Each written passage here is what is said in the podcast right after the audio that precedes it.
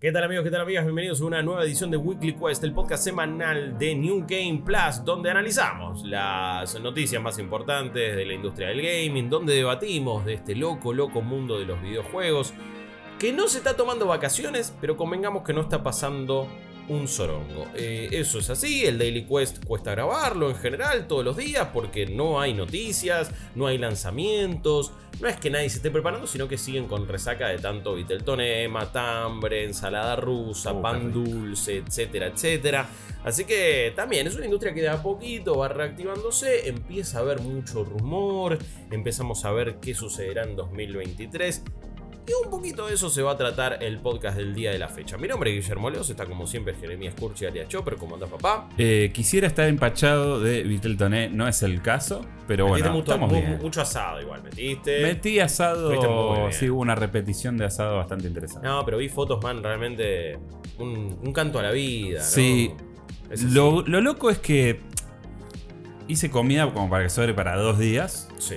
Y además tengo frisado sin, sin que haya pasado por la parrilla, o sea, compré una guasada de carne. Eh, fue mi inversión del verano. Eh, invertí en carne, ¿qué va a ser? Es así. Antes se invertía en ladrillos, ahora se invierte en, en Necar. Eh, Porque, sí, NERCA, sí. Claro, Índice NERCA, está, estamos bien, le ganamos a la inflación. sí. Totalmente, así que felicitaciones por Gracias. eso, ganándole a la inflación. Nosotros, ¿cómo le ganamos también a la inflación? Es eh, trayendo sangre joven, ¿no? Sí. está de vacaciones, le mandamos un gran abrazo, descansá, amigo, disfrutá de las playas ahí argentinas, de la costa atlántica, Atlántica. de unos pirulines en la playa, un licuado. El otro día ya estaba diciendo que el licuado está muy picante. Está Bueno. precio Warner en Steam, ¿viste? Está como jodido. No Lo- sabía eso. No Lo sabía. hacen en este Private Division, Sí, dicen, ¿no? sí, Te lo traen ahí.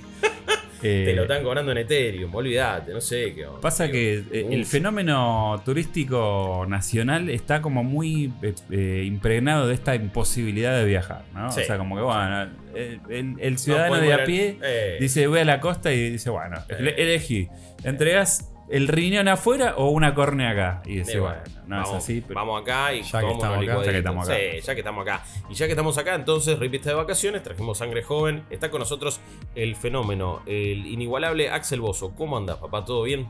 Más que bien, Guillo. Muchas gracias por invitarme. No, a vos también, favor. querido Chopper. Ay, boludo, Eh, por favor. Y un saludo a Rippy que voy viendo esas historias y la está pasando bastante bien igual. Sí, sí. Sí. El, otro día estaba, no sé, él dijo cumpleaños de 15 y fichines. Sí, Y sí. había un montón de Vegetas, eh, Goku, un Sonic medio cursed ahí tirando unos prohibidos. Hay un unos montón de arcades varios raros había. Sí. Había un F0 que no, no había visto nunca en mi vida. Un juego de los autos locos había. eh, de repente. Yo Muy creo bueno. que hay eh, una serie de, de arcades nuevos que son completamente desconocidos para nosotros y todos con mucha licencia.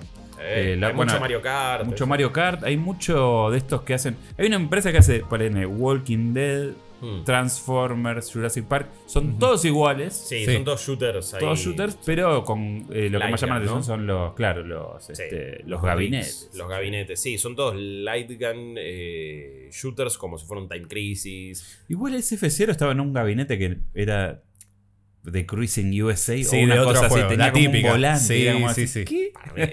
Debe haber una cosa mágica ahí. Era bootleg, era una ilegality total, no sé qué onda realmente. Porque vos decís, ¿dónde? Primero, Nintendo no hace un F0, hace un huevo y de repente había uno en, no sé, no me acuerdo, ¿es la donde se iba? Esto es, ah, no me acuerdo, Santa Clara. Eh, ¿dónde Mar, está? en Mar de Ajó. Mar de Ajó, ahí Mar de está. Y de repente estaba ahí en Mar de Ajó, un Igual F0, eh, estoy boludo. casi seguro que ese F0 es el F0 de arcade. Sí, eh, sí, sí. Que era el que, que está Hace en mil Japón. años. De hace mil años. Pero en Japón lo tenías tuñadito con Eh. su gabinete, sus controles custom.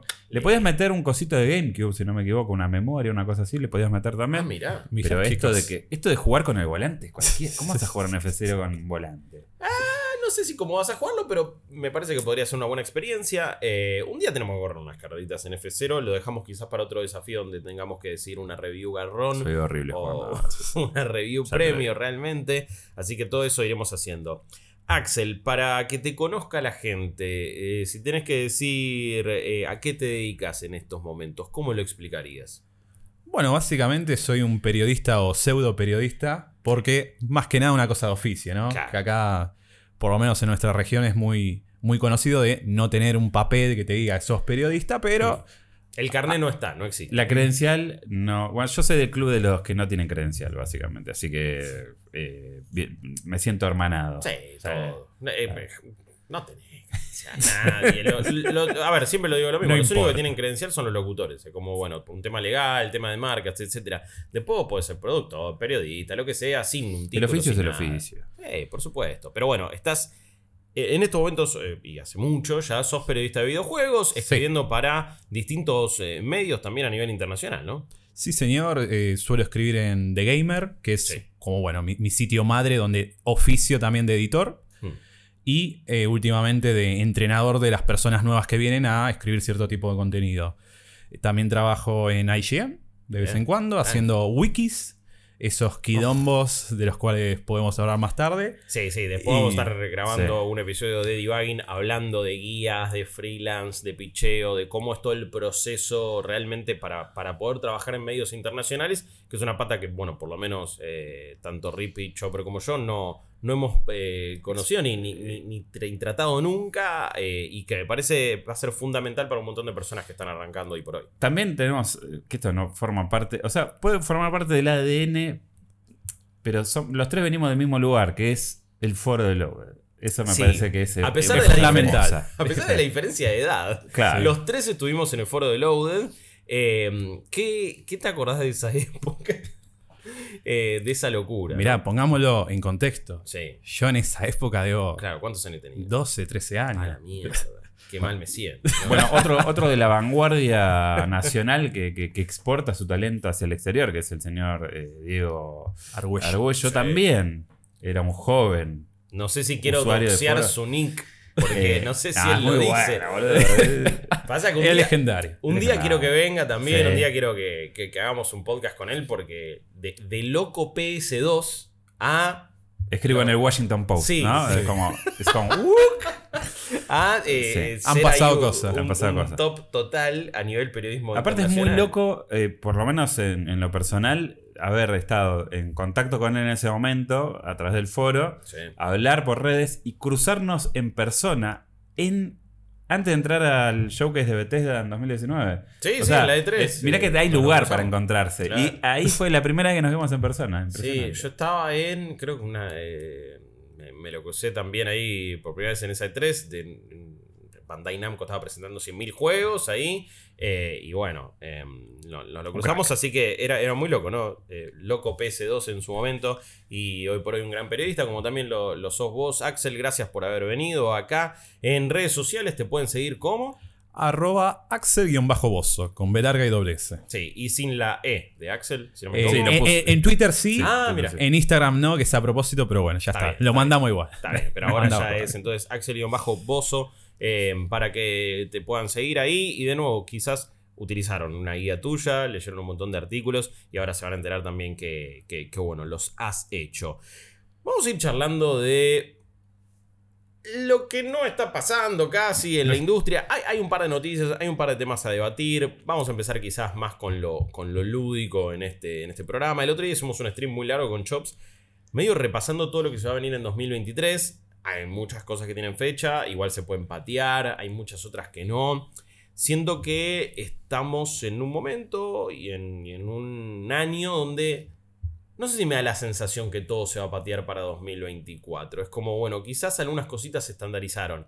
Hay un par que se anunciaron que ya saben que no salen este año. Tipo, el Ar- Armor Core 6 no sale. este No va a salir jodamos, este año. Está, está todo bien, pero no sale este año.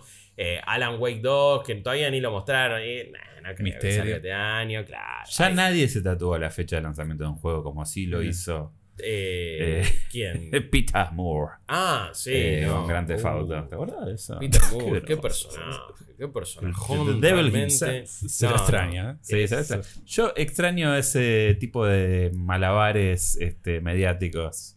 En la... Ahora se volvió todo muy. Muy.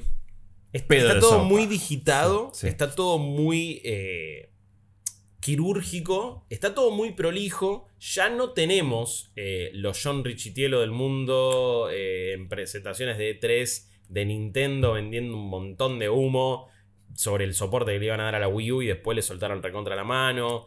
Ya no tenemos los Peter Moore ahí también Sí. tirando cualquiera. eh, que- no sé, yo creo que si viste esa época de, grandes presentaciones del gaming, de, de 3, ¿no? Estamos hablando de principios de generación de 360 Play 3, un poquito posterior, no vas a tener nostalgia. Creo que a nosotros nos agarra un poco decir, quiero esa gente extravagante eh, en el escenario, pero a la vez sabes que probablemente eran altos garcas y que eran súper tóxicos y que un montón de gente estaba laburando en condiciones medio chotas. Ponele, mi, mi, mi, mi guía, mi, mi, estrella guía es eh, Jackie T o Jack Tretton.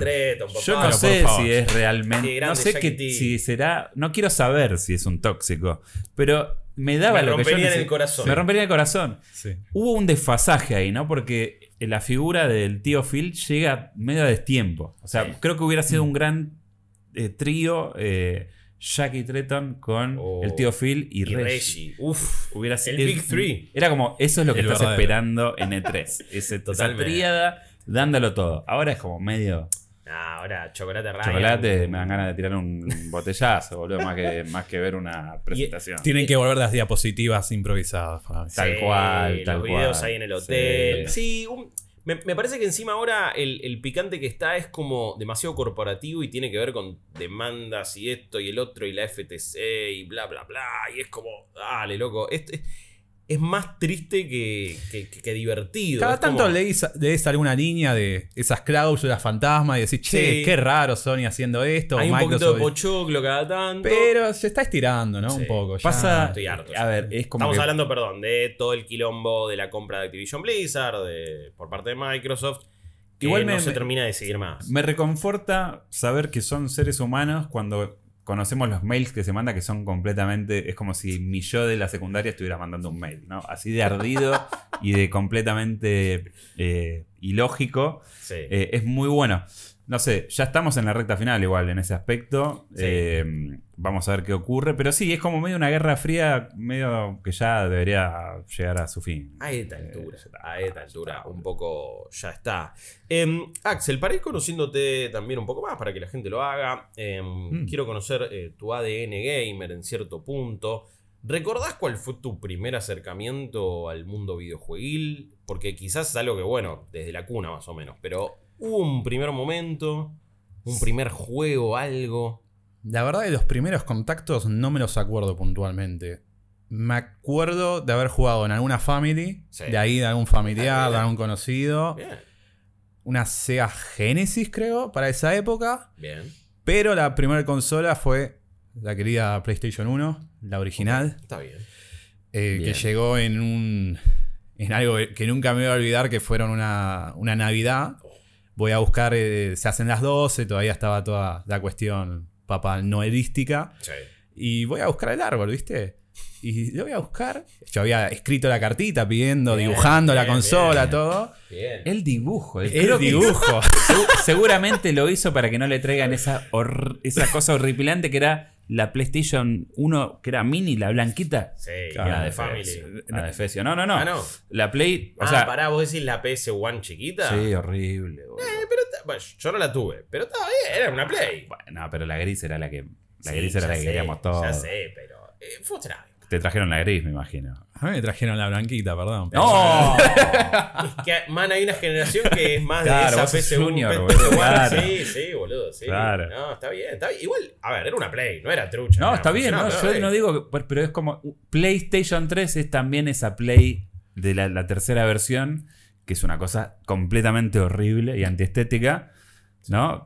Sorry si ofendo a alguien. Últimamente estoy ofendiendo a mucha gente por boludeces, pero bueno. Esa play es horrible. Esa play es horrible. La Seamos buenos. Sí, sí, la 3 es la última, la que creo que se levanta la tapa. el, chulengo. El chulengo es una El chulengo es horrible. La Play pero la última. o sea, tenés. Play 3 tenés la, la, original que viene con los slots. Después tenés la. y con el gris plate, el, el, cromado. Y con, todos los dedos que le dejaba porque era imposible. Horrible. Después tenés la otra que viene sin los slots de memoria, que es un gris muy mate. era mate es la que yo tenía. La que la cajita, la de 80 GB que tenía a, Snake en la caja. Sí. Esa es la que yo tenía. Y después tenés la 3, que era más como si le hubieran agarrado los jíbaros. Era chiquitita, mate. Esa también estaba bastante bien, pero la última era No, no, espanto. Bueno, perdón, eh, pero eh, entonces tenías la Play blanquita. La Play ok, Blanquita, llegó bueno. una PC One ahí. a- Llegó una PC PC One. La PC One. Que, que encima la anécdota era que estaba buscando, revolviendo el árbol y no encontraba nada. No había nada, ¿viste? Y era como, bueno, me cagaron, este año me porté mal. Y después, no sé, estaba como en una parte de atrás, ¿viste? Que no llegaba a ver, era un pendejito, tenía 3, 4 años cuando pasó eso. Y, ahí apareció la caja y dije, bueno, esto, acá empezamos. Espectacular. No, Empezamos. qué lindo, Qué lindo es. ¿Primeros juegos? No me acuerdo.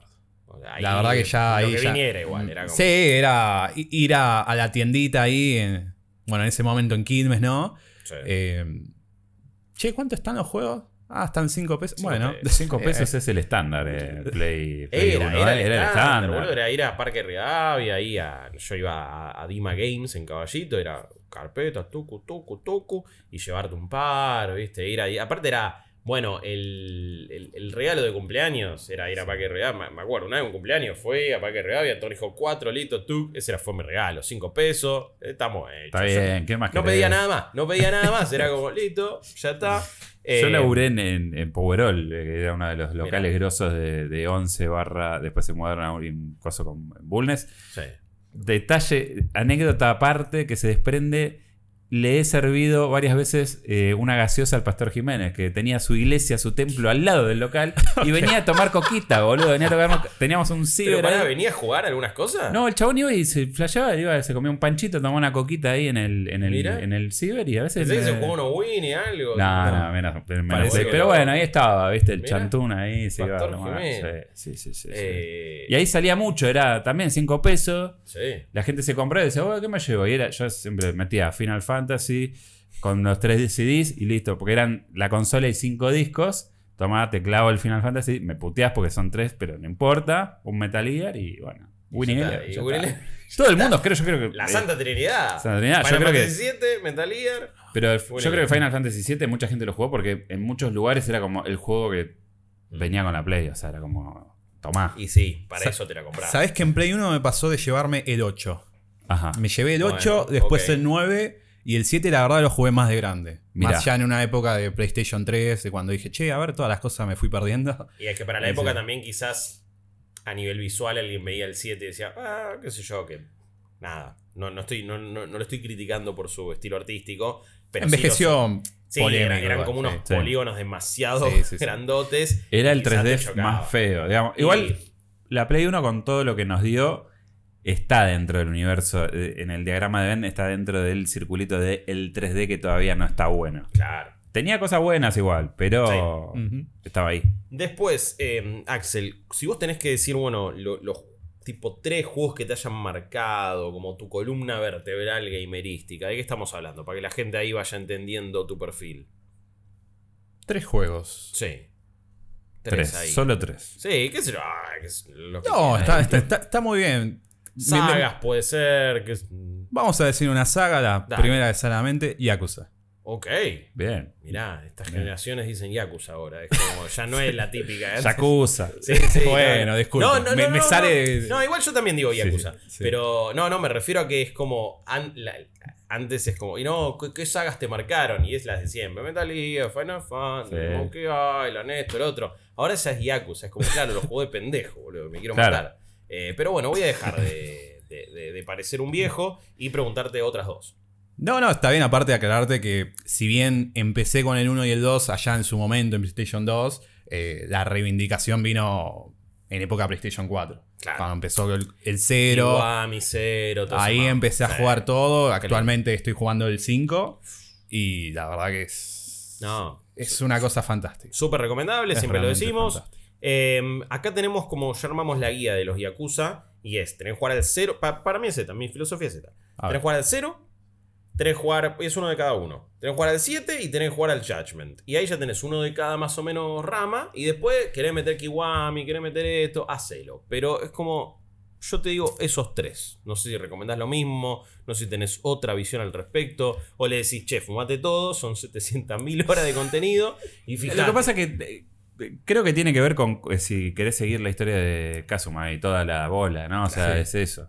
Sí, realmente, si tienen el tiempo, si tienen Todos, una claro. cantidad de horas importantes que este viaje empezó ya hace. No, no- no recuerdo cuando se dio Yakuza Oh, 0. El primero en Play 2. No, no, Yakuza 0. En, en El cero, Play 4. ah, ya. No, también Pero, digámosle 3, 4 años. Mm. No, o sea, mínimo, sí, más. Y yo estoy ahí en el 5, ¿no? Y Ya, ya, ya había terminado Like a Dragon. Eh, me falta el 6, que tengo muchas ganas de ver, bueno, qué pasa con, con toda la historia de Kiryu. Eh, yo la verdad que recomendaría hacer el viaje cronológico. Ok, 1, está bien. 2, 3, 4. Entiendo de que son juegos que quedaron muy duros. Los Kiwamis están bastante modernizados por un Sí. montón de cosas, pero si alguien agarra el 3, el 4 y el 5 y ve esos esquemas de juegos bien de PlayStation 2, aunque el el 5 salió para PlayStation 3, Mm. eh, tiene un gameplay muy robusto, un, un- muy robusto no, muy, muy precario, muy arcario. eh, sí, otra ah, época. eh, Era otra época y creo que eso puede molestar, en- sobre todo cuando lo haces todo el tiempo, ¿no? Claro. Son juegos donde te cagas a piña, a palo todo el tiempo, revoleas una bicicleta, un cono de tránsito por acá, por allá.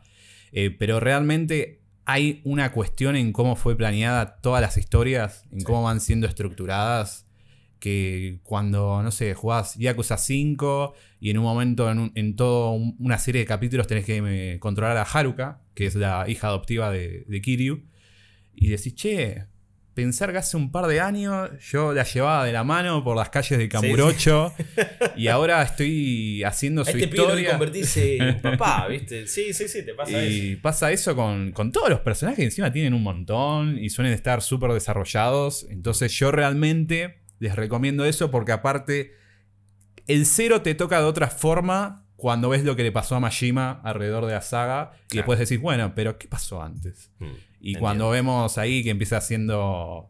eh, trabajando en un cabaret con Eh, muy buenos modales, con, con otra Famoso cosa. tar- el tarjetero, ¿no? Vamos a Sí. decirlo de alguna manera. Sí. No, pero es muy loco Sí. esto de. Que a ver, a cada uno le, le pasa medio con personajes diferentes, ¿no? En, en lo personal, no sé, me, me- me pasó con Kratos. Que es la, eh, quizás la respuesta más obvia.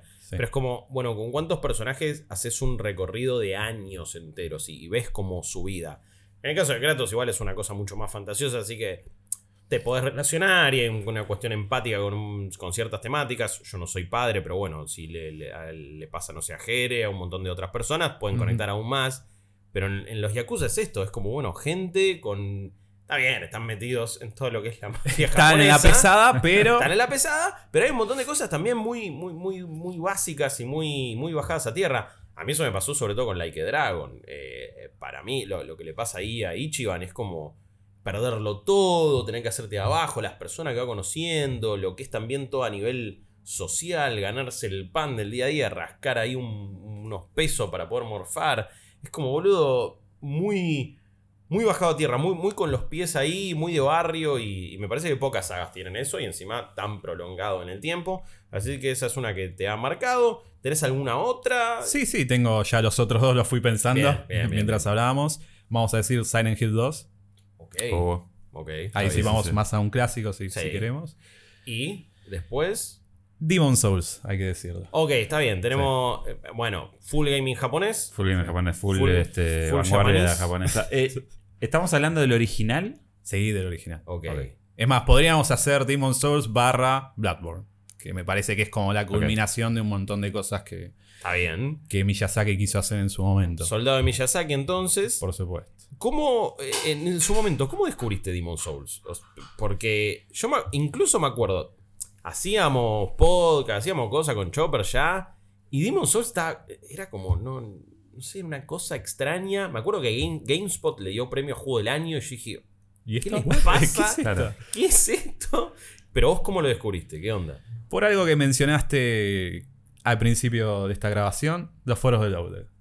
Tuvimos. Mira vos, mira vos. Hubo ahí unos primeros soldados ya de, de Miyazaki sin saberlo que decían, che, presten atención a esto. Bueno, Estén eh, ahí. Gastón Mora, que este, sabía que había que darle 240 flechas a un dragón para matarlo o algo Sí. así, no me olvido más. Yo estoy casi seguro que la persona que me abrió la puerta a ese juego particular fue Pantenegro. si no. Oh, que está Pan, gran Pante Negro. Está en nuestro grupo de Sí, Telegram, grupo de ahí le mandamos un gran Yo abrazo. creo que lo conocí por él a ese juego y lo Puede jugué ser, por, porque claro. él lo- me lo había recomendado. Y después descubrí un poco lo que era ese quilombo que había armado. Fue el último juego medio boca a boca de verdad, digo, los Souls. Da- Dark Souls ya empezaba a ser más conocido, pero Sí. siento que fue la última vez que, que, que esa cosa de, no, no, te lo recomiendo, y venía un amigo específico y te decía así, porque después ya nos, empe- nos empezamos a enterar de todo, tipo, en internet ya está, te enteraba de cualquier juego. Pero Sí. siento que fue como la última vez de, uy, no sabes lo que salió acá.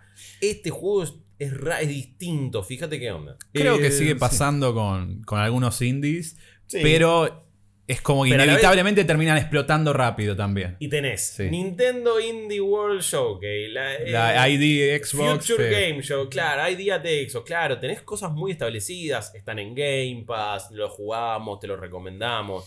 Pero siento que fue la última vez del el, el boca a boca. Como No, y fenómeno. además Puede ser. Creo que, digamos, lo que uno identifica como el fenómeno Souls de, che, esto va por fuera de la norma y la gente lo va descubriendo y es un push colectivo de, eh, bueno, tal cosa le pasó a este y tal cosa le pasó al otro, estuvo, eh, fue en ese juego. Después se volvió un poquito más mainstream. no Sí, te voy a decir obvio, que es como no. ahora, pero ya con, o sea...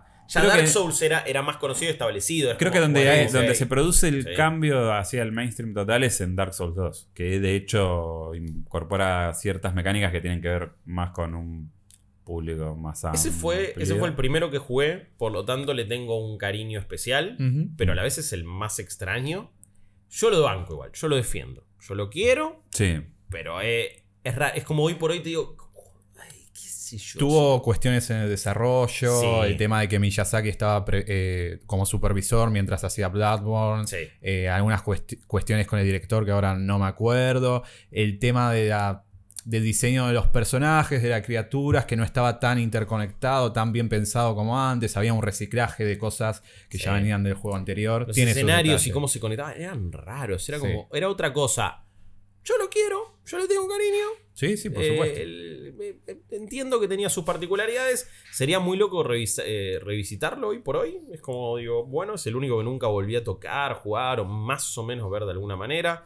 Eh, tampoco le han hecho una remasterización, un relanzamiento. Es como, es medio la oveja negra en From, en From Software, como que lo deben tener ahí medio raro. Cre- creo que tuvo. No me puedo acordar si, si había salido ya para PlayStation 3, el Dark Souls 2, o si directamente salió para PlayStation 4, porque sé que está la versión que trae todos los DLC. Y Creo no, que no fu- me puedo acordar si hubo una Mira, Creo yo- que era yo el Play 2 lo 3, jugué creo que era Play 3. 360. Sí, sí, eh, sí. de hecho. Play 3 360. Sí, sí. Entonces, sí, me acuerdo sí, que la versión de. PC se veía increíble y la versión de Play 3 360 se veía Era bastante fea y funcionaba. Sí, sí. chota. Así que. Pero bueno, tenemos entonces Yakuza, tenemos Silent Hill y tenemos eh, Silent Hill 2 y tenemos Demon Souls.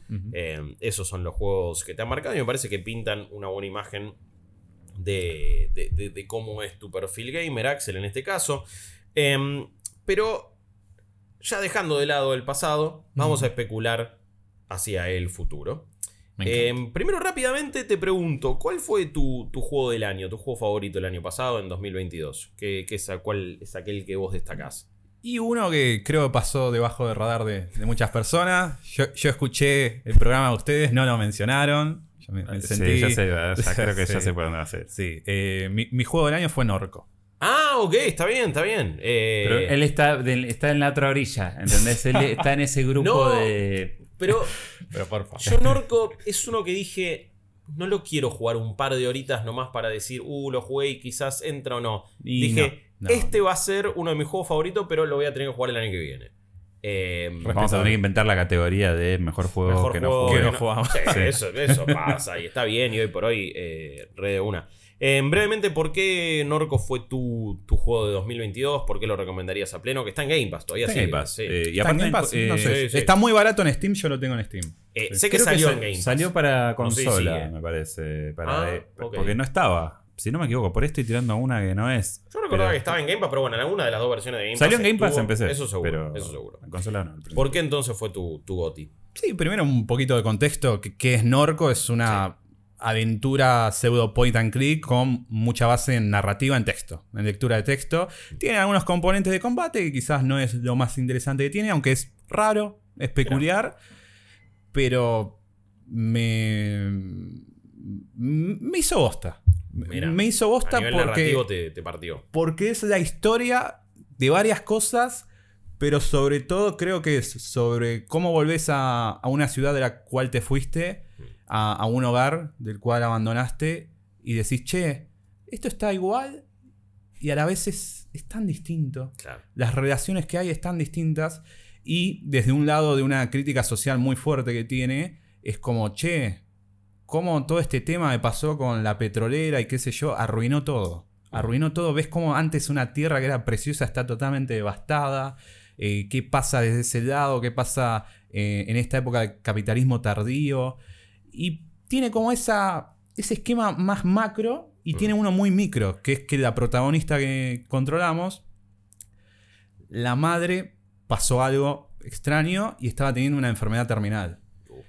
Y nosotros por momentos ju- jugamos en, en una época anterior, eh, siendo la madre, y hay algunos relatos en primera persona sobre qué le fue pasando, esto, el otro, que Ah, una inyección de optimismo. la verdad me- me- se me agrietaba la garganta sí, completamente. y al mismo tiempo, es un juego muy divertido. Es un juego muy divertido porque está lleno de secuencias de cosas, no sé, bizarras. Por ejemplo, podés hablar con un chabón a la, a- fuera de un bar que te empieza a contar y no, sabes que yo me metí en una limusina sin querer que estaba llena de pendejos y en un momento el chofer no se dio cuenta, empezó a manejar y yo dije, uh, la puta madre, y me estoy recagando y qué voy a hacer. Y bueno, se caga encima.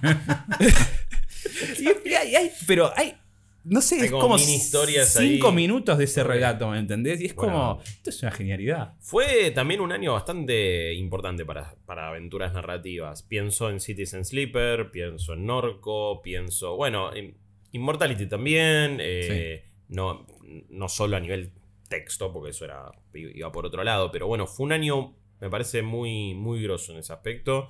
Hay juegos bastante recomendables. eh, de cual me olvido. Bueno, en Neon White también metieron mucha novela visual, pero iba por otro lado el juego.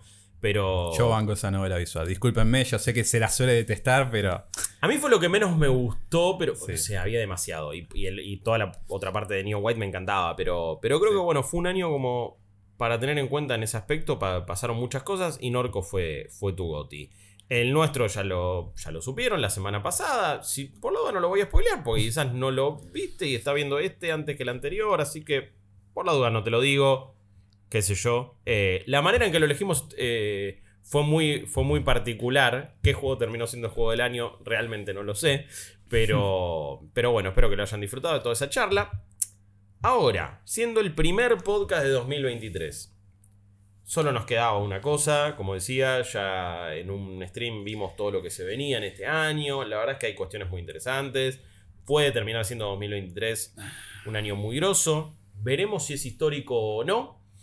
No sé qué, qué- qué puede pasar. E- Eso también medio que nunca lo sabes. En 2022 uno hubiera dicho... No, no sabíamos si Elden Ring iba a terminar siendo ese juego, viste, que, que- que puede que termine marcando una generación, como lo hizo Breath of the Wild en su momento, como lo hizo Witcher 3, como lo hizo Skyrim, como lo han hecho muchos otros. Este año la mochila cae un poquito... A mí me das la hoja de ruta de 2023 y tipo el highlight va a ser Zelda. Por eso digo, la mochila cae sobre Tears of the Kingdom, que encima tiene que replicar lo que hizo uno de los juegos que tiene mejor consideración en toda O sea, la si, historia. si yo tomo esa hoja de ruta, no, no me da la impresión de que estemos ante un año bisagra, más allá de que A mí tampoco. A mí tampoco. hay muchas cosas que se pasaron para este año. Tomando todo eso, es como que "Ah, vamos a ver qué pasa. No, no, no encaro el año con una expectativa muy alta.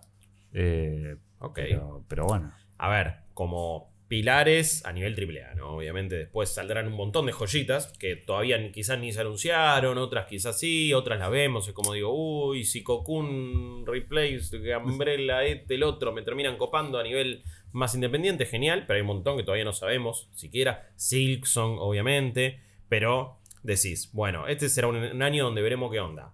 Tears of the Kingdom, Starfield, Redfall, em, ¿qué más? Eh, Resident nivel Evil 4 AAA, Resident Remake. Evil 4 Remake, por Street supuesto.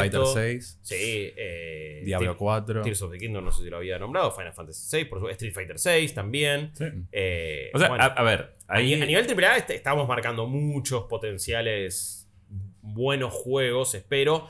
Es verdad que ninguno sé si va a terminar siendo algo como wow, histórico o lo que sea. No lo sabemos todavía, pero no, no sé si me puedo animar a decirlo. Sí, yo no sé. Yo, lo que pasa es que eh, también es algo que me, me- me ocurre a nivel general en- en- con la industria en sí, que es como que siempre la primera sensación es como que hace mucho que no me que no me, me cebo con, un- con, con la expectativa de jugar algo, ¿me entendés? Estoy atravesando ese momento en, en la vida. Es como que digo, ah, es ok. Está bueno". faltando el momento de hype medio Claro, termo. no hay una cosa de que me ponga termo con algo. Mm. Este, salvo que, digamos, ya el hecho consumado de haberlo jugado y decir, che, este efectivamente es, No, no, vale pero la estamos pena hablando en la previa. terminarla. Pero la previa es como que hace rato que no, no me dan ganas de salir a agitar ninguna Mm. este, remera en cuero, ¿no? Eh, Axel, ¿tus juegos más anticipados de este año? Y básicamente los que nombraste, yo creo que quizás a nivel macro, macro no va a hacer mucho ruido, pero creo que Street Fighter VI va a ser uno de los títulos más importantes eh, porque va a apelar a un montón de públicos, no solamente a la FGC. Y creo que dentro de lo que es el parámetro de los juegos de pelea, tiene el potencial de ser un montón de cosas. Mm. Porque creo que va... eh, a ver, si alguien suele estar bastante llegado a lo que son... eh, bueno, qué pasa con la Fighting Games Community y con los desarrolladores, con los directores, con Harada de Tekken y con todo el resto. Eh, cuando hacen esas reuniones que empezaron a hacer últimamente, esos streams, bastante largos, a veces curiosos, a veces no tanto, eh, es como que están todos ahí expectantes, che, ¿qué va a pasar en Street Fighter? Sí. Che, ¿qué- Pues como, más allá de que el 5 tuvo un montón de problemas y los empezaron a pulir recién para las últimas temporadas, eh, es como, marca la cancha. Hmm. Marca la cancha, como también últimamente la viene marcando NetherRealm Studios. Sí, obvio. Eh, pero- Multiversus creo que hizo un montón de cosas. Sí. También de que va a intentar ver qué pasa con el futuro de los fighting games en el sentido de esto de, de ser gratis, de ser free to play. bueno, cuando salga. si es que sale este año, Proyecto L, el de. Lo League dudo muchísimo Sí. por cómo lo vienen mostrando y que se nota Están, tomando su- súper su tiempo, Pero- cocinando a fuego lento, pero guarda, eh. Yo creo que realmente puede ser eh, otro caso de multiversus o incluso tiene el potencial de ser mucho más. Riot Realmente. en ese aspecto no da puntada sin hilo. Está Eh. bien, tiene. Le puede pasar lo de Runeterra, pero fíjense lo que fue Valorant, lo que sigue siendo. Como se metió ahí en una escena que decís, nah, pará, ¿quién va a poder hacer algo así que no sea counter? Bueno, eh, salió y ese juego vimos muy poquito, pero a nivel modelo de negocio puede cambiar algo grosso, como lo vino haciendo Multiversus. Ujú. NetherRealm me parece que ha marcado la cancha para lo que es no tanto la escena de juegos de pelea medio competitiva, pero sí para el público en general. Es como no podemos negar que, Armaron el Lo- mejor como- paquete sí, para la gente que no juega que no juega juegos de competitivamente. pelea. Totalmente. O sea, para mí. Sí, eso es lo que un poco viene a, creo yo, traer sobre la mesa Street Fighter VI. Creo que puede ser el juego que más quiero jugar este año, probablemente, después de haber probado la beta. Olvídate. Y aparte a mí me gustan. Me, me llamó la atención que, entiendo, el ADN es algo como muy, así como muy de, de core. Pero él juega, bueno, vos jugás, hemos Bueno, jugado. ahora lo pienso yo. Tendría que haber dicho First Strike, ¿te das cuenta? Pero bueno, ya está. pero hemos Eh, jugado, sí. hemos con Feisty, que toda la bola. Ah, o sea, estamos- te metés bien. eh, El año gran pasado jugador, me traje el gran Feisty. jugador. ok, Así que- Gran jugador juego de- pelea pleno. sí, sí, Mirá, sí, sí, sí. mirá. Tiene el talento y la frescura de, lo- de la gente joven. Tienen que enseñarme a jugar juegos de Eh, pelea, porque yo soy un queso. Pero, pero bueno, digo, eh, es cierto lo de NetherRealms. Para mi gusto es como que a mí que me gusta. A ver, no soy Daigo, Buscas algo más técnico. pero me sí. gusta saber que tengo un juego que. Me gusta saber que tengo un juego que por ahí, si quiero decir, eh, quiero ser Daigo, el juego me lo permite y no que sea medio, medio, medio bullshit como son los juegos de NetherRealm. Respetable. Sí. A la larga termina haciendo eso. so- le dan soporte de dos años de torneo y después ya está. La gente queda huérfana y se van a jugar otra cosa. Sí, O sea, sí. Pero en- para el usuario que no se va a meter en un torneo. Para le cualquier hijo de vecino, sí. Un es modo historia, la torre, la cripta, esto. Uy, mirá, de repente lo metieron a Terminator. Uh, sí, me lo reclavo, la tortuga, Robocop, Mm. esto que es re falopa. Pero bueno, sirve. Y bueno, Sí, sí, sí, sí, sí, claro que sí. el, el skin del Dungai lo tenés en Fortnite. Y bueno, Eh, bueno, pero y Fortnite bueno. es su, su propósito es ese. El propósito es gastar plata en boludeces. Me gusta igual que eh, nuestros juegos quizás más anticipados son un poco medio termo. eh, por más que yo también coincido que tiene pinta de que va a ser uno de los mejores juegos del año Street Fighter VI. Pero apela al corazón. Sí, Y yo- sí. En, en mi caso es Diablo 4. Es como, vos me decís, ¿cuál necesitas ahora? Diablo 4. Dame Sí. el diablo, dame el diablo ahí y no salgo. Es Goblin Mode a pleno y no me busque, no me llame. Lamentablemente sale cuatro días después, así que yo ya voy a estar en otra. Bueno. Porque sale en esa misma semana, ¿por qué? Boludo. Igual junio- creo que- Junio es tremendo. Pero ¿qué escúchame, onda? junio es che- checkpoint del año. Decís, che, necesito tomar un respiro para terminar esta batalla. Pero va a estar la E3, Summer Game Fest, Diablo 4, Final Fantasy XVI y Street Fighter 6. ¿Qué onda? Pará. Si pasa todo eso, es un mes, boludo. Eh, ni, bueno. ni que fuera la un cobertura- mundial. La cobertura se va a poner. Bueno, vamos a tener que llevar algo para jugar, definitivamente. O sea. O comprar una Steam de allá, no sé, algo. Yo estoy, yo estoy pensando en eso, ¿eh? Yo- no es que lo estoy pensando, lo estoy. me- me- se me hace Planificando agua a la ya, boca, sí. boludo. más El tema es que está difícil todavía, hay que sacar numeritos, toda esa No, verga. eh, no, hoy por hoy me parece que no, pero tenés que esperar tipo una o dos semanas. Entonces tenemos que calcular muy bien. No sé qué vamos a hacer, pero la Steam Deck quizás. eh, Yo creo que sale, tri- sale, traigamos. sale tricota, ¿eh? Eh, porque bueno, ya fue. Em, por cierto, ¿por qué estamos hablando de junio y de 3 y de Summer Game Fest y si iremos o no? Porque si nos bancan en cafecito.app barra New Game Plus o en co-fi.com barra New Game Plus, ahí estamos haciendo los distintos pases de batalla, suscripciones, tienen un montón de beneficios, nos ayudan a seguir haciendo este laburo, pero en Coffee estamos haciendo el Road to E3 y ya en el capítulo 2 eh, estamos tratando de asegurar el pasaje de Chopper para que estemos ahí los tres en la E3. Yo ya tengo mi, mi pasaje asegurado. Vamos por el de Chops. Después iremos por el de Rippy. Todo esto de acá junio de este año. Pero la idea es ir ahí, transmitir todos los días. Desde los eventos. Contándole obviamente todo lo que vayamos probando. Pero después también es stream eh, de varieté, ¿no? De variedades. Queremos ir, si todo sale bien, a incluso Super Nintendo World cuando esté abierto. Transmitir desde ahí, mostrarles todo. Queremos hacer una linda cobertura, que viajen con nosotros y todo es posible gracias a sus donaciones. Em, esos son nuestros juegos más esperados. Ahora vamos a especular y yo les voy a hacer esta pregunta. ¿Cuál creen que a final del año va a terminar siendo el GOTY? Pero me refiero más a algo, no le digo Game Awards, pero bueno, como Elden Ring termina siendo el GOTY medio por, por default de 2022, ¿cuál creen que va a terminar siendo en 2023? Es la respuesta obvia, es Zelda, no es Zelda, porque todos podríamos decir que sí, pero no sé, no sé, no sé qué va a terminar pasando. Lo mismo hubieran dicho de God of War en su momento y no termina y no terminó siendo así. Bueno, pero Bueno, estuvo ahí peleando. Estuvo ahí también. peleando, obvio. Pero God of bueno. War fue mucho mejor de lo que se esperaba, pero tampoco quedó como en alta estima, así como, che, esto es- Y bueno, salió Elden Ring ahí como. Sí, pero, pero qué sé yo, hubo otros juegos que tuvieron mucho más, qué sé yo. Pienso en, en Tunic, por ejemplo, y todo lo que hace, y es como que, bueno, Juegazo. está bien, son dos juegos completamente distintos en escala, pero digamos, a, a lo que es, eh, por lo menos en lo personal, ¿no? Lo que es lo- lo- la, la- la cuestión emotiva, lo, que- lo que es lo que te mueve el juego, Hmm. es como que se quedó un par de feels por detrás. Este, God of War con toda esta cosa de también lo que hace con la relación padre-hijo, Sí. cómo va explorando todas esas cosas. Este año, Este año. Digo, ¿cuál, cuál vos creés que va a ser Yo el GOTY? no sé, qué sé yo. está difícil. Eh, hay mucho candidato, man. Hay mucho candidato, ojo. Ojo. yo creo que la Hay un- sorpresa hay un viene Dark por... Horse, hay un tapado que diga. eh, No, no, no. este. Eh, Para mí, creo que Starfield va a ser uno de los que va a picar en punta. Yo sé que le estoy metiendo mucha presión, pero para mí se viene algo muy copado ahí. Y va a funcionar mucho mejor de lo que se, De lo que se piensa. ¿eh? Sí. Eh, Axel, ¿tenés ahí un candidato? No, la verdad que así de, de títulos grandes, de tanques, no, no hay nada que me llame demasiado la atención como para ponerlo en ese lugar. Justamente Starfield es como que de momento así a priori no logro conectar de ningún lado. Yo iría por lo seguro y se lo tiraría todo el manto a Zelda, que me Y parece bueno. que es la, la apuesta segura.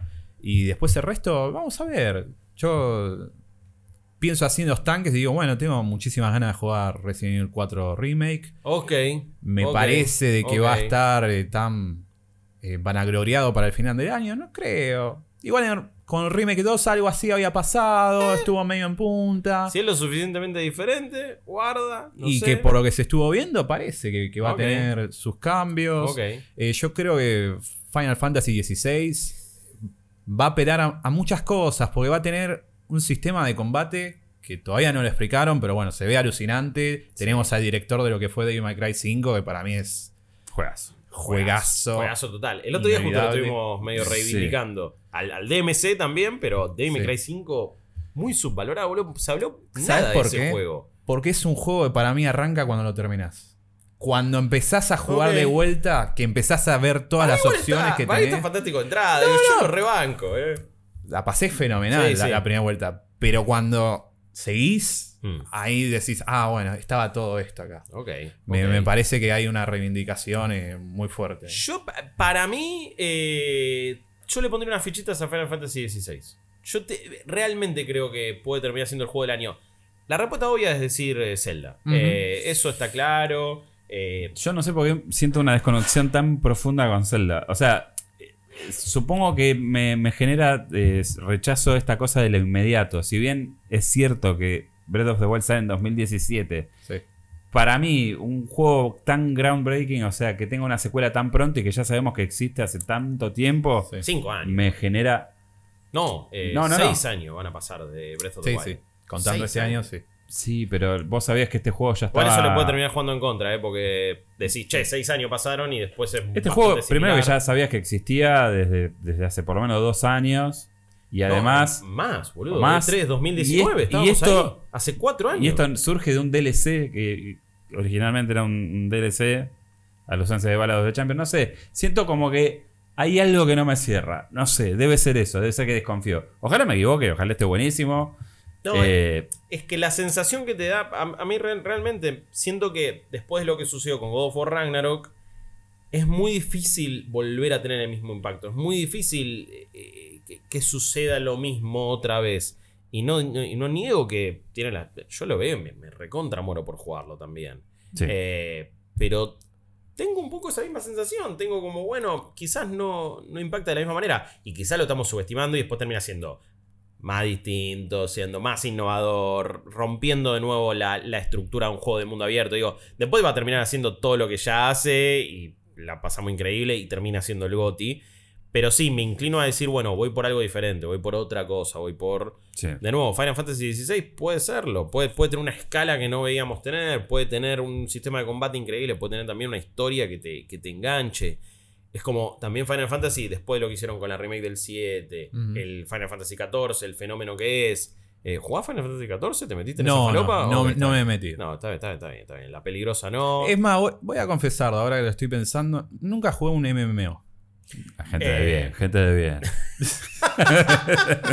Está bien, no te has arruinado. Te- te- tengo la amigos vida. que muy enganchados con WoW, tipo desde hace años, ahora está con Dragonflight, están, pero que se han pedido días de vacaciones en el trabajo. Eh, no. Eh, no, No, yo eh, la verdad que no digo que tenga nada de malo, ¿eh? Capaz los juegos me enganchan, me parece espectacular, pero justamente no me quiero enganchar. No, no quiero entrar en esa. Tengo otro candidato que eh, no lo tiré porque si no van a decir, eh, pero que el, el sobre de Sony. y- Pero, después te dicen, eh, pero cómo se nota que le gusta la de Miyazaki si no le dieron el gote a God of War. Bueno. Eh, Spider-Man 2, guarda. Guarda, guarda con la araña que pica. Guarda con la araña que pica. Yo Guarda entiendo igual que. Pro- sí, probablemente van a ir igual por un lugar. Yo creo que va a ser un producto mejor porque ya corrigieron cosas con Miles Morales. Creo que igual va a ser una cosa que quizás no, no pinta decir, uh, sí es el GOTI. Porque va a ir por, por, por una cosa medio formulaica de mundo abierto. Tiene que ser un producto que apele a todo el público posible. Estamos hablando del personaje más popular y más conocido de Marvel. Sabemos. Pero guarda, es Insomniac, es Next Gen. Ojo, ojo con Spider-Man 2. Yo creo que estamos ante Guarda, un. guarda, es lo único que voy a un decir. gran 8 y medio, tal vez el mejor 8 y medio de tu vida. Me encanta, ¿eh? yo, yo, compro. el puntaje Sí, que va a tener. sí, yo, yo compro. que encima ese es el puntaje que le vamos a dar nosotros, pero Sí. porque sabemos va a tener 10, 9 y 5, lo que Sí, sea. Sabemos pero- que PlayStation eh, Universe de, de- de Denmark le van a poner un 10. Me manda, Un como, en- 11, me manda como en Metacritic cada tanto. Está, PlayStation Blog, entra en Metacritic. Ah, bueno, dale, sí. Sí, Eh, sí, sí, sí. ah, Pasa, ah, pasa. PlayStation Blog hizo la review de esto. O Xbox Sarasa también. Viste, cada tanto pasan esas cosas. Pero amigo, Claro, es como, eh, no es un poco obvio. Eh, pero nada, sí, o sea, yo creo que va a ser un gran juego. Se va. A mí lo que, me, lo que me da la impresión es que con Miles El Morales. juego más fácil de recomendar del año va a ser. va a ser, sí, tomate. Es como, no sabe qué regalarle, toma. tú, pum. al pibe, Pero- a los pibes tirarle el Spider-Man. Con Miles. Morales creo que como, como está concebido el juego se pudieron permitir cortar toda la grasa, ir al punto. No sé si si es algo que van a poder replicar. Sí, ojalá que sí, o, o ojalá que, digamos, tenga mucho contenido, pero que tenga más variedad. ¿viste? A mí lo que me pasa con el Spider-Man original es que llega un momento que digo, bueno, ok, Más lo allá- mismo. Sí, más Todas allá las de secuencias que son con otros personajes secundarios Oh, no, para bueno, cortar, para mí todas. es. No, no. todas se sacan y ya fue. Pero, pero más allá de eso, es verdad que tenía un par de temas también de, de ritmo. cuando Bueno, y anda todas las antenitas acá. Y como, oh, qué sé yo. Igual me, me gustaba mucho el contenido secundario de encontrar las mochilas de Peter y que te, que te tiran ahí un montón de backstory. Eso estaba bueno, lo replican en Miles Morales. Pero como Sí. que bueno, eso me da esperanza. Yo lo único que voy a decir, ojo, ojo, Ojo. porque Insomniac también, y, y por qué digo ojo, estamos entrando en un año, y el otro día repasábamos la lista, ya están siendo muchas experiencias full next gen. Y Por favor. eh, sí, sí. ¿Cómo estás un- uh, con, con- con eso? Nosotros muchas veces hemos tirado ¿no? nuestra perspectiva de qué es next gen, qué esperas de una nueva generación, cómo te está cayendo esta, cuándo sentís que explota, cuándo no, las expectativas de la gente. ¿Cómo, cómo ves a esta generación parada en estos momentos? Como acabas de decir, parada. Me- media estancada, o sea, por favor, eh, me encanta poder usar la Xbox Series X y jugarte un Forza, eh, ver cómo se ven los juegos de Xbox One mejorados. Mm. Eh, creo que en, ese, que en ese sentido es una gran generación. Y a ver, por un lado digo, sí, está muy bien que sigan bancando a toda la gente que, no sé, tiene una PlayStation 4, que esto, que lo otro. Chopper me dice que no. Y por el otro lado es como, y amigo, ya van dos años y moneditas que, que estamos con, con las 5. Y para mí, el mejor juego que, ju- que jugué en ese aspecto técnico en PlayStation 5 es uno que jugué en lanzamiento y es Demon's Souls Remake. Y me sigue pareciendo muy loco eso de digo, che. ¿Y el resto? Podríamos haber sido todo esto. Y sin Y embargo, es como. y ojo, eh, no, no digo que no haya cosas delirantes como Ratchet and Clank, como Returnal. eh, Bueno, pero son los tres que fueron full next gen, exclusivos de una consola de nueva generación y que decís, ah, pa, mirá cómo se ve. Era, era así esto. Sí. quiero saber Y son tres dónde nomás. está el, el- cuál es el genio que, que tomó la decisión de romper, digamos, yo siempre lo digo, pero son muchos factores que, que me hacen no entender por qué estamos en esta situación con... Particularmente porque entiendo que Microsoft lleva las cosas para el lado del servicio y entiendo que quieren hacer eso de no importa. Mm. De hecho, la nube y toda esta cosa que implementan es Sí. para decirle al flaco que tiene una Xbox One, che, no te preocupes que lo que es Next Gen lo vas a poder jugar con la nube, está Sí. todo bien. Sí, sí. Pero en el caso de PlayStation es rarísimo. O sea, siempre tuvieron no hicieron el corte de verdad ellos que Lo se hacen siempre. podían dar el lujo de última de hacerlo porque también es su jugada, digo, es lo que hace que vendan consolas. No, pero aparte, más allá de que haya o no haya más consolas por todo este tema que sigue vigente de la falta de componentes y demás, digo. Igual hoy por hoy ya es. PlayStation Más sencillo. 5 es la consola que más se vendió, más rápido. Sí. O sea, en la misma ventana de- del primer año, los primeros seis meses, ya había superado incluso Play 2, Play 3, Play 4, todo junto. Digo. Y todas esas consolas tuvieron su catálogo de exclusivos de lanzamiento. Todos los juegos eran listos. O sea, querés jugar en Play 3, salió la Play 4, vas a jugar al FIFA. O sea, no, Claro. nuestros juegos salen así. Sí, sí. Ujú. ¿Por qué hacen esto? ¿Por qué? Los, los first party, por otro lado, tampoco es que garantizan unas ventas estratosféricas. O sea, No. no es que vos decís, bueno, God of War lo saco en Play 4 porque así puedo vendérselo a 50 millones de personas. No existe. No, no, no. Pero bueno, no sé. ¿Qué sé yo? Para mí ya estamos, listo. Ya. Sí, pero- 2023. Pero siento que este es el año donde, bueno, ahora sí arrancó. Ya está, Ah. hay muchos third party que solamente salen para Next Gen, se vienen algunos exclusivos de cierta plataforma. A mí me, me sorprendió el DLC de Horizon 2, que va a ser exclusivo de PlayStation 5. Sí, sí.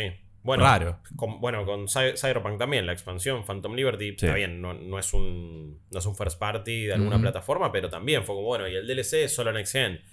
Y está bien, está bien. En el caso de Bueno, Horizon... En el caso de Cyberpunk es como que no hay otra forma de jugarlo, sino, o sea, sí, honestamente, como- hoy por hoy vos lo pones en Play 4 y es una, es una, Sí, una una ruina, es una No, verga, sí, favor, no, Es, no. un, es un desastre. Pero, pero bueno, es verdad, donde es el año donde se han dejado de joder. Le vamos a dar full a Next Gen, así que veremos esos resultados. Y por eso que le ponía unas fichitas a un Spider-Man 2, pensando también en lo que puede hacer Insomniac a nivel desarrollo. Es como, mirá lo que hicieron con Ratchet and Clank eh, rápidamente, y fue un título que salió al poco tiempo de la, de la salida de la consola, porque estamos hablando de medio año después, ya estaba.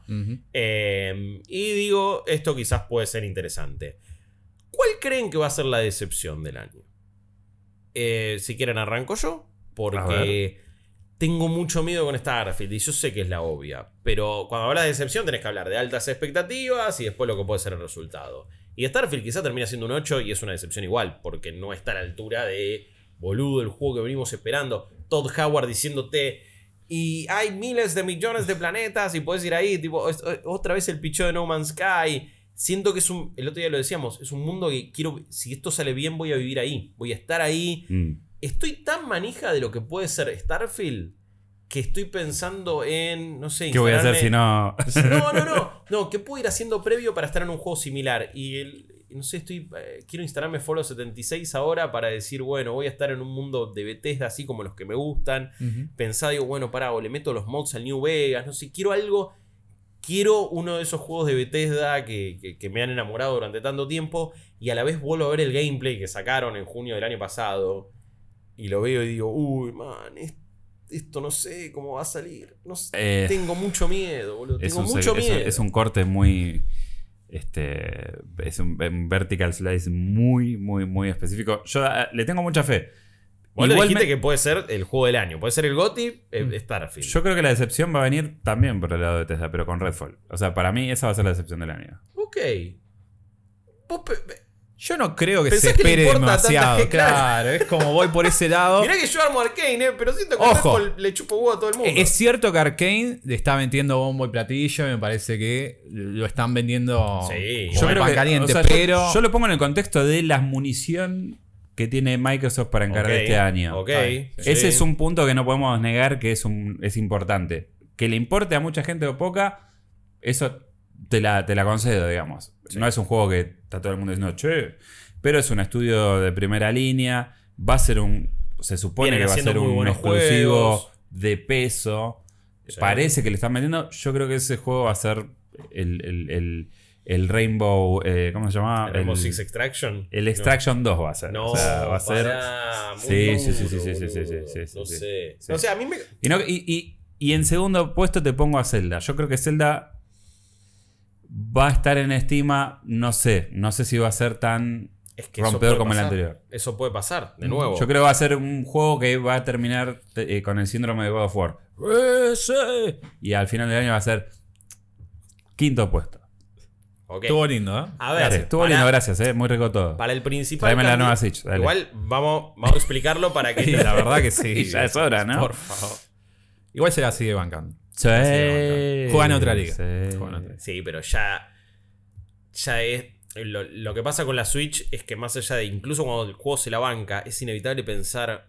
Uy, qué bueno estaría esto en algo mejor, ¿no? En una algo- PC ahí, Eh, el emulador. se puede, eh, se puede, eh, se sí, puede. sí, por Sí, eso. Es como. Mucha gente mirando Yusu TV, eso, Sí, eso está clarísimo. pero sacando mundo emulatronia, Sí. eh, realmente ves juegos en Switch y decís, imagínate Splatoon en una consola mucho más potente, en una PC de alta gama, me- te volvés loco, lo que puede ser a nivel técnico. Pero bueno, siguen haciendo los juegos que siguen haciendo. Esto Perdón, como para, ver- para que no te maten, aclaremos que cuando hablamos de excepciones, y bueno, si el Ah, principal son- candidato a juego. de- o sea, si vos hablas de 2023, decís, y sí, seguro Tears of the Kingdom se lleva todo puesto. Si termina siendo un muy buen juego nomás, para muchos va a terminar siendo una decepción. Por la duda, para que no Igual te maten. Te- eh, Tears of the Kingdom está ponderado porque es Zelda y es la continuación. Nadie está analizando exactamente de dónde viene ese juego, qué pasó, cuándo se anunció, lo que se mostró. O sea, hay, Hemos visto montón, muy poco, eso hay un montón de cosas que, digamos, están ahí porque tiene pedigrí y está recontra merecido, pero a la vez es lo que le juegan contra. Y si quieren venir, que vengan, amigos. O sea, no, no hay problema. pero digo, eh, es muy difícil. Y también digo, juega su propio juego, fantástico. Pero esto es como esos chavales que te hacen esas dietas de, de, de- de- de pasar hambre tres días y después comer dos. Digo, entiendo que es tu propio juego, pero en un punto te estás perjudicando ya, boludo. O Y sea, no eh, es por ahí. Sí, no es por ahí, amigo. Axel, ¿cuál pensás que puede ser la decepción del año? Me cuesta decir decepción porque digo, che, lo esperan Es algo realmente. súper arbitrario, obvio. sí, pero, pero. Skull and Bones. Me Oh, parece Bueno. que sale ahora en un par de meses, creo, creo que sale en marzo. Sí, sale en marzo. Ese tiene candidato al bochorno del año. Para al- mí- Al choque de trenes del año. eh. Cuando te pones a leer los reportajes de todo lo que pasó con ese desarrollo, Bueno, con No, todo, no sí, puede ser. todo Ubisoft eh, Shanghai, si no me equivoco. Yo creo que puede ser un momento en donde los ¿no? vamos a ver desnudos a Ubisoft. O sea, pero no, no, pero no desnudo como cuando decís, che, viste sino desnudo como, che, estás en bola, boludo. O sea, tapate, cubrite, se nota todos los hilos, eh, se nota que sos un desastre. Se nota que por más que, que Guillemot se vista con trajes de pana blanco y salgan todos a llorar al escenario, está todo mal. Sí. o sea, es ese tipo de desnudez. Sí. Em, tengo. Siento que es- va a ser un año. Puede ser un año bisagra para Ubisoft, me parece. Pero, en el- Mm. pero no en el buen sen- sentido. Digo. tenemos Avatar también, ¿no? Supuestamente. Tal vez. Tal vez. Supuestamente Pero saldría con una película, pero. ¿Qué sé yo, Sí, boludo? Igual Avatar no? es la, la IP más insólita. Yo no puedo creer cómo hay tanta gente que le gusta. Pero bueno, para mí es A mí como- me gustan las películas. Oh, no. Ya empezamos. Ya que vos tenés paladar negro, pero digo, viste que siempre hay, un- hay una cosita. Hay un pendejo ahí. Yo la primera disfruté como ir al cine, mirar el 3D, qué loco. Esta segunda todavía no la fui a ver y Sí. siento que si no la voy a ver al cine, ni la después verla en mi casa va a ser medio al pedo. Así Sí. que no sé, no, no, no, no sé qué onda y no sé qué voy a hacer. Pero te- ¿Qué tenés? Tenés Skull and Bones, tenés un posible avatar. Mm. eh, Tenés te- Assassin's Creed Mirage. Creed, como, como, y después se está empezando a levantar la voz con el Star Wars de. Pero que Sí, eso. Que lo vamos a ver este año. El de Massive. que es el ver, equipo si de me decís, lo vamos a ver como vimos eh, Beyond Good Evil 2, medio que no me sirve. Eh, pero bueno, no sé. Está complicadísimo, te voy a decir. Sí, em, pero yo creo que puede ser un año donde si acá no la pegan, lo venden. Y ya fue. Es como, bueno, listo, chicos. Ya está, ponemos acá en venta todo. Pero ¿no había sido noticia reciente, vos que sos un, también estás metido en el, el mundo de las noticias del minuto a minuto. No, no había saltado la ficha que Guillemot como que había hecho un screening de che, a ver quién quiere comprar, a ver, a ver, a ver. Y como que dijeron todos, che, no, flaco, no. No, sí, en teoría mierda". buscaron ser adquiridos. Sí, sí, Sí, no sí, sé si vos, sí. Axel, tenía más. No, no, información. más data que sea superficial, Sí, pero sí, sí. sí, sí, sí. ¿Eh? O sea, después de que dijeron, no, esto no se vende, es una empresa familiar, Sí. el chabón parece que por atrás decía, che, si querés, eh, Sí, mirá que yo bueno. soy el dueño mayoritario. Por las dudas. Sí. Entonces, decepción. eh, potencialmente puede ser Zelda o Redfall, Starfield y eh, Skull and Bones también tirados. Entiéndase decepción en el caso de Zelda De no como las expectativas, decir, nada más. che, es un gran juego. Para mí que Zelda sea un gran juego es decepción. No, y sí, y sí. Yo sé que suena raro, pero es así. Entiendo. Pero sí. cuando. Y bueno. eh, qué sé yo. También me da mucho miedo pensar en el- lo próximo que va a hacer Miyazaki con, con la- con lo que, todo lo que es Souls. O sea, ya hiciste esto, boludo. Es como que ya está, o sea, Y- rompiste todo. Aparte, a ver, se viene Armor Core 6. No lo va a dirigir él. Él está como en otro rol. Tuvo como una primera parte de dirección al sí, principio sí. y ahora está el que era el director de Sekiro, de la parte de combate de Lo Sekiro. cual me da Uf. muchas ganas. No, no, Ar- Ar- Armor Core me, me vuelve loco. Esas mechas, por favor. Eh, el, seguramente termina siendo Elden Ring 2. Sea, yo. y el juego más exitoso que tuvieron es como, Sí. Claro. son dos más dos. hay que ser muy 700 pelotudo, mil si no, premios no juego del año. Vendieron más de 20 Sí. millones de unidades. ¿Cómo no vas a Pero hacer ¿qué vas a esperar? O sea, que es como, bueno. Y la verdad que si no arreglan el- ellos es ahí, el pero- problema de, de romperla toda. Es como, Y bueno. sí. sí. Y bueno, sí. hay un tema de reciclaje ahí que para mí no. Capaz que es eso, ¿no? capaz que es más, más eh, densidad eh, en ese mundo, ¿no? O sea, Mm. Más. Puede ser, puede ser. No sé. Es, es más variedad, es repetir la fórmula. Capaz pero que ahora tenemos sí. mejor UI, ¿no? No va a pasar, amigo, no va a pasar. Se van a morir así. Hay un no mapita, negocio. una, un questlog. Hay que- cosas que no negocio. si me tragas un Elden Ring 2 con questlog y con Sí. otras dos boludeces más, ya está. Este sí es tu. Volví a arrancar Elden Ring. eh, le volví a meter. Ya en- me- me- es muy loco cómo podés hacer ahora en muchas menos horas lo que antes me había llevado 60 horas más o menos. Eh, tipo, ya le gané a 3 Elden Lord, nivel 70 en 19 horitas. Y como digo, ok, bien, voy bien por acá, no estoy mal. Ya respequé una vez. Muy bien. Siento que no sé si estoy del todo conforme, entonces me, me estoy dudando, quiero respequear una tercera vez, o no una segunda vez en este caso, a ver qué onda. Pero cuando lo volvés a arrancar te, te das cuenta de, de- de- de lo que era ese juego. También te das cuenta que la primera mitad es superior, es como sobre todo lo que propone a nivel mundo abierto. Después empieza a hacerse un poquito más lineal, más allá de Después es Dark Souls apertura. 4. Sí, sí. Es- el último tercio a mí se me hizo recontra Dark Souls 4. Sí, o sea, sí, fue como sí. que cambió mucho el ritmo. Sí. Y, Increíble igual, está Sí, sí, fantástico. sí. Pero sí, bueno, sí, eh, que para mí. no te borra lo anterior, pero To- claramente- Totalmente, pero te hace pensar un poco, ¿no? Como, a ver, ¿cuál era la idea del juego? Y si lo dividimos en mitades, es como medio raro que toda esta cuestión de la exploración haya quedado más en una primera mitad, ¿no? Sí, sí. Eh, es como, che, ¿qué pasó después? Mm. Eh, pero bueno, yo tuve ese tema, tuve el tema de reciclado de, de enemigos por todos lados, que las primeras veces es como, ah, bueno, está bien, y después ya cuando empezás a ver 10 veces, o me pasa que, no sé, esos que eran unas arañas manos gigantes, Oh, que- dolor de que las podés ver primero en...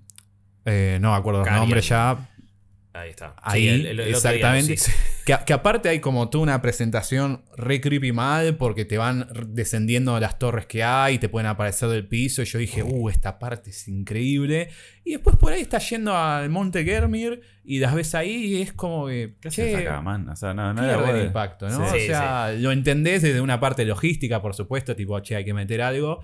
Pero bueno, creo que eso y el tema del balance en general, de cosas que no supieron resolver muy bien, de que eh, me encanta la gimmick de, de las Ashis, eh, de, los sum- de, de los summons, y al mismo tiempo es como, che, capaz si no usas las summons son medio boludo y como está todo nivelado la dificultad en base a eso, no sé, creo que metieron mano un poco... Es un juego tan Eh. ambicioso que terminó siendo muy fácil de, de romperlo por la libertad que le dio a los jugadores también.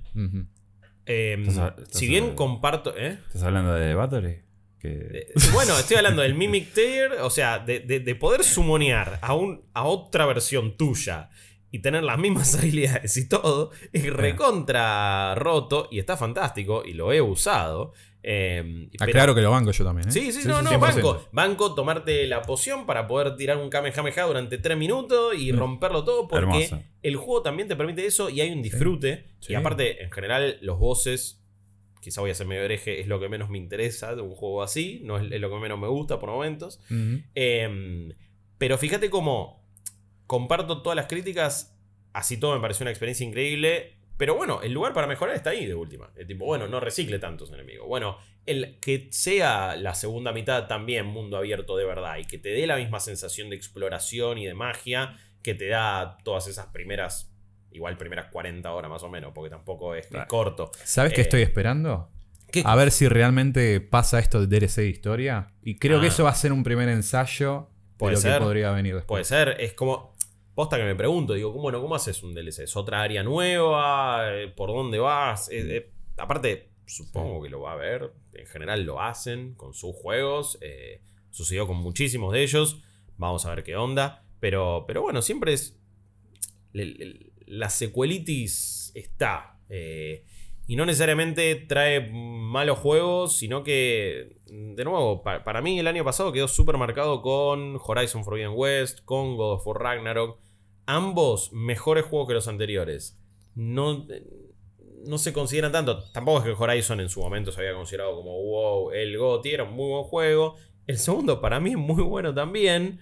Pero queda ahí. Pero es muy como- bueno. Está ahí y es más. es- pero es Está ahí. bueno. Está ahí. Sí, y. Es muy y interesante. Y God of War para mí fue excelente el año pasado. claro. Sí, no. Pase por allá, retire el 8.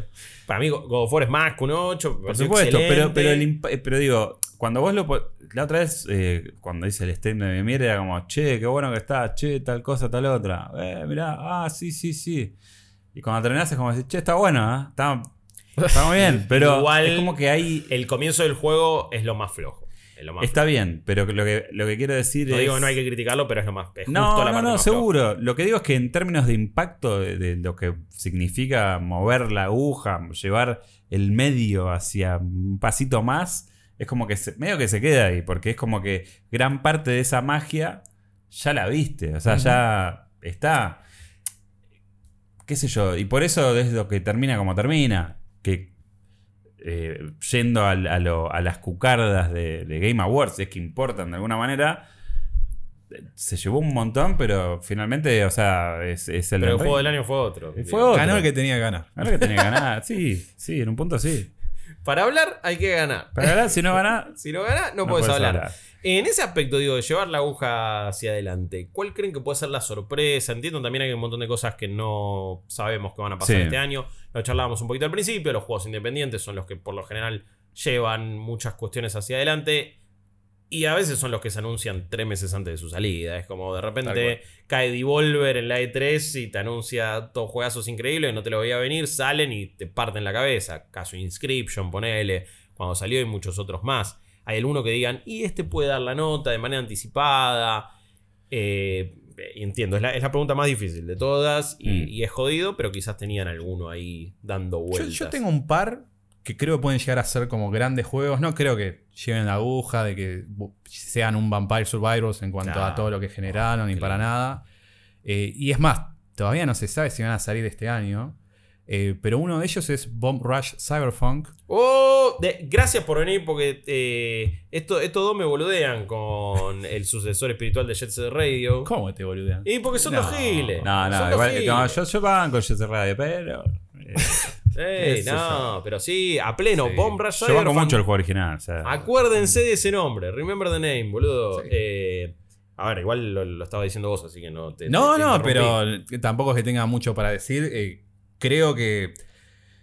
Pienso también en lo que te pasó a vos el año pasado con Rollerdrome.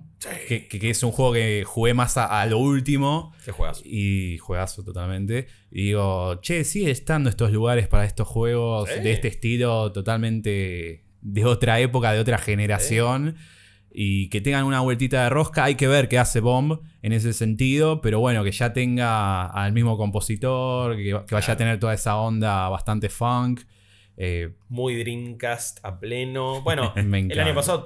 Fíjense que quizás eh, un- una tendencia empieza a ser lo retro.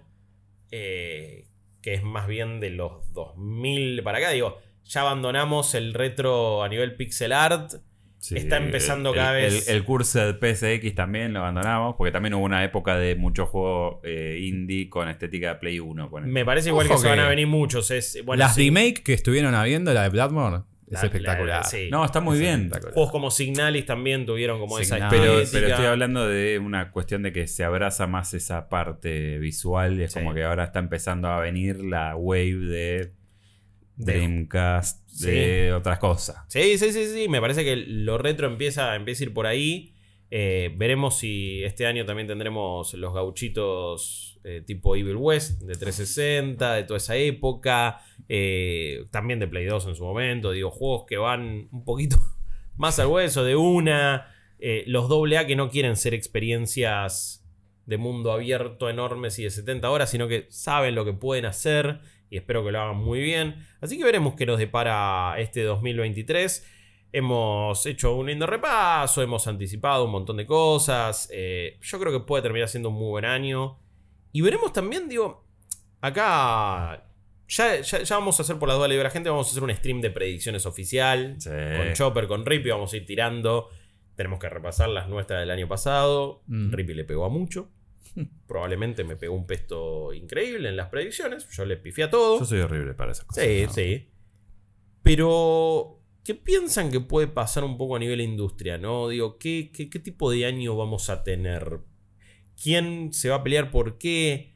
¿Nintendo anunciará una nueva consola o no? Digo, ¿qué, ¿tienen alguna idea de qué tipo de año puede ser? Perdón por tirarles también la, la pregunta así. eh, Tranqui la de- de, pregunta. nuevo, ¿no? Pero digo, vamos a tener un año de más adquisiciones, de estudios, de menos.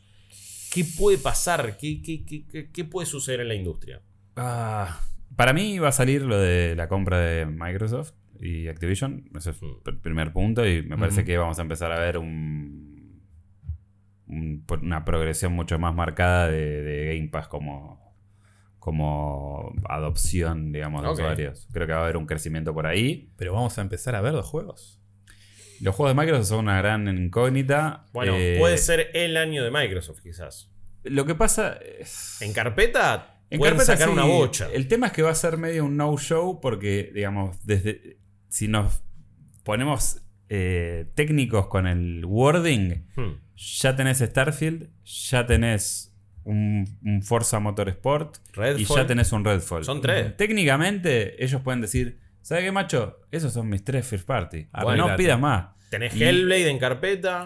Está bien, Dark, pero todo eso que todo eso que está haciendo Rare, todo eso que está haciendo los otros estudios, Everwild.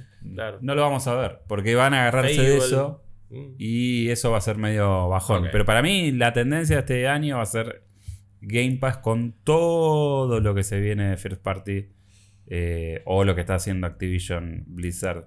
Y es que, a ver, si sale bien, pueden tener un juego del año día 1 en Game Pass. Yo no compraría Diablo, no yo no compraría Diablo 4 en Xbox, ya te lo digo. Ya se puede reservar, vi en la publicidad, Sí, yo no lo compraría. Y porque si sale ante la compra, vos decís que está en día 1. Es más, capaz que no, Ah, pero por ahí a fin de año lo tenés. O sea, fíjate lo que pasó. Se anunció lo de Bethesda y a los dos días la gente se estaba cortando los huevos porque había habido una sale. Sí. Se habían comprado un montón de juegos Doom. y de repente tenías todo. No sé, yo no lo Todos los. Dishonored se había comprado. Mal. Tal Piensen que el merch, si sale todo bien, se hace en marzo. Claro.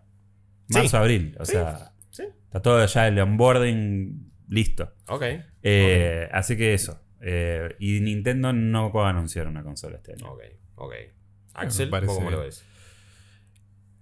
Me gustaría verlo más desde el lado más humano. Y creo que justo hoy o ayer había salido una noticia de que Microsoft eh, había mm, permitido que haya una union dentro de lo que es Cenimax. El primer sindicato dentro de, de- A nivel de gaming dentro de Microsoft. Sí. Que me parece que es, No, es una un gran noticia. Es una gran noticia y es un antecedente ya cada vez más marcado. Y dentro del. Bueno, ya hubo un par en Activision Blizzard. Ahora hay otro en Microsoft. Después van a tener mínimo ya tres sindicatos dentro de Microsoft cuando se dé la compra. Para los despistados y, o despistadas, Mm. estamos hablando de todo lo que sería la parte de Bethesda, digamos, de, de Sí. la situación. O sea, Sí.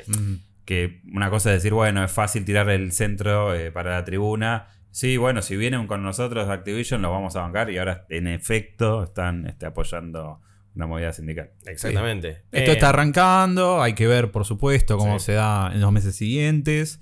eh, pero me parece un buen puntapié de año. A pleno. Eso eventualmente puede derivar. Siempre decimos lo mismo. Si la gente labura en mejores condiciones, va a haber mejores productos. Y a vos que te tiene que importar del otro lado, de última, si, te- si no tenés empatía, es que vas a terminar jugando probablemente mejores juegos. eh, menos a las apuradas. Quizás vas a tener que esperar un poquito más. Pero que realmente estén mejor hechos. Em, creo que el año puede ir un poco por ahí. Me pregunto, ¿qué va a pasar con la realidad virtual? Digo, ¿qué onda el PlayStation VR 2? Es algo de lo que todavía ni hablamos. Es algo que nos queda también un poco alejado. Digo, también ahí cuando empezás a hablar de una pieza de hardware que ya de por sí en el exterior va a salir 550 dólares. Ni sé cuánto va a salir acá.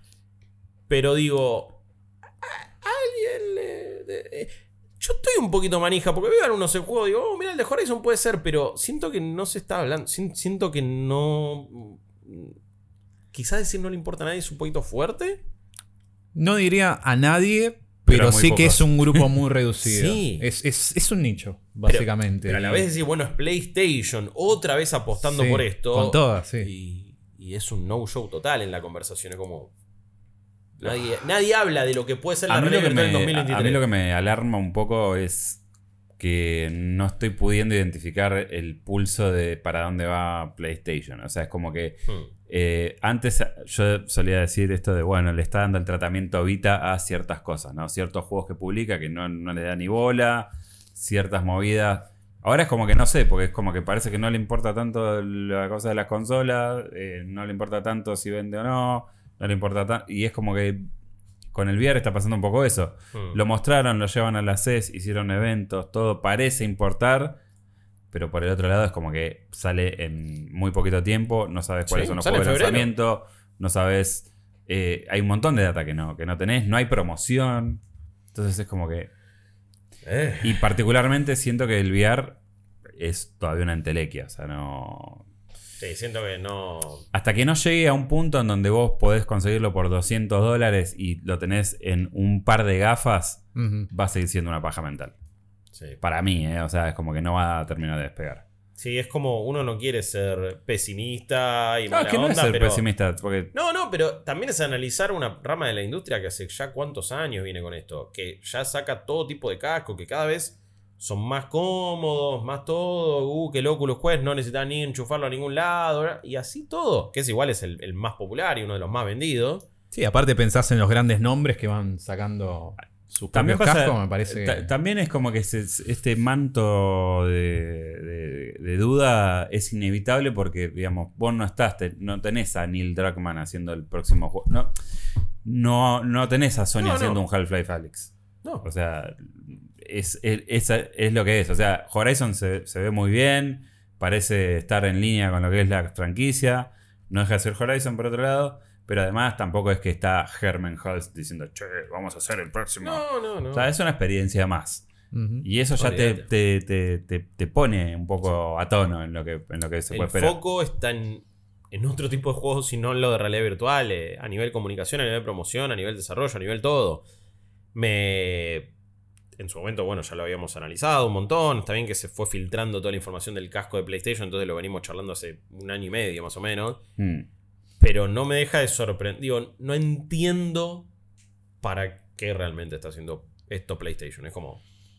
Ten- ¿Qué es? para mí tendría mucho más sentido que es para estar preparado portátil, para, para el pedo mental del metaverso que se, que se viene en unos años? ¿O, o para, qué, para qué realmente? Digo, te lo pones a pensar, digo, ¿para qué? Se viene. No, eh, hoy por hoy mm, sentís que no se viene porque viene siendo un fracaso total, porque invirtieron miles de millones de dólares en meta y ya se lo están metiendo en el ojete y tiene que ver con la realidad virtual eso. no sé, es como, me, me sigo preguntando para qué lo hace PlayStation esto y yo no lo encuentro. respuesta. No, no, yo No sé tampoco. si ustedes la tienen necesariamente, pero, pero bueno, veremos. Quería como tirar esa última perlita porque creo que es como algo de lo que no hablamos y es algo que puede pasar. Y, y va a ser un año donde una de las tres principales a nivel de consola va a sacar un casco de realidad virtual. Y siento que ni. siento Sí. que lo vemos ahí. Rarísimo. Más allá, de, más allá de estar en un mercado donde va a ser caro, siento que está pasando lo mismo en todos lados. Porque No, no, igual, se habla claro. tampoco de, uy, se agotó esto, no, me vuelvo loco por perdonerlo, esto, lo otro. Yo te aseguro, o sea, que, que- que- que en, en Europa o en Estados Unidos decir 550 dólares o una 600 bocha de euros es una bocha de plata. O sea, es una pff, guasada. Sí, No es que decís, ah, bueno, afuera sí sale. No, es, es sale lo mismo que la consola. sí. O sea, Sí, sí, sí. Listo. Es una consola que ya de por sí sale bastante y que muchísima gente igual está queriendo, pero claramente van a priorizar primero, primero adquirirla. Amigos, eh, vamos llegando al final de, de esta edición de Willy Quest. Axel Bozo, muchísimas gracias por haberte sumado. Eh, realmente es un placer tenerte acá. Poder charlar con, con alguien que, bueno, valora Jet Set Radio, Yakuza, los Souls, no como favor. estos otros dos giles. que me Eh, pará, dejan- pará, pará. A mí, eh, no me incluyas. Yo eh, digo que ese juego está bien, pero nada, a mí me gusta, viejo. Ah, ya sé, ya sé, ya sé. Rippy es el que, es el que más me bardea, que justamente sigue de vacaciones. Así que le mandamos un gran abrazo. No olviden seguirnos en todas nuestras redes sociales, eh, como arroba New Game Plus, ok. Vamos a empezar a subir muchos clips a TikTok, Reels, etc. Si van y le dan amor a las cuentas de Instagram de TikTok, si las siguen, ese es el nombre. New Game Plus, ok. El canal de Twitch lo mismo, en todos lados. Sigan este podcast en todas sus plataformas. Métanle un puntaje ahí en Spotify que nos ayuda, en la aplicación, por supuesto.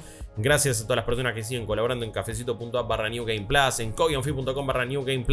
Eh, la verdad es que nos, nos emociona muchísimo su ayuda.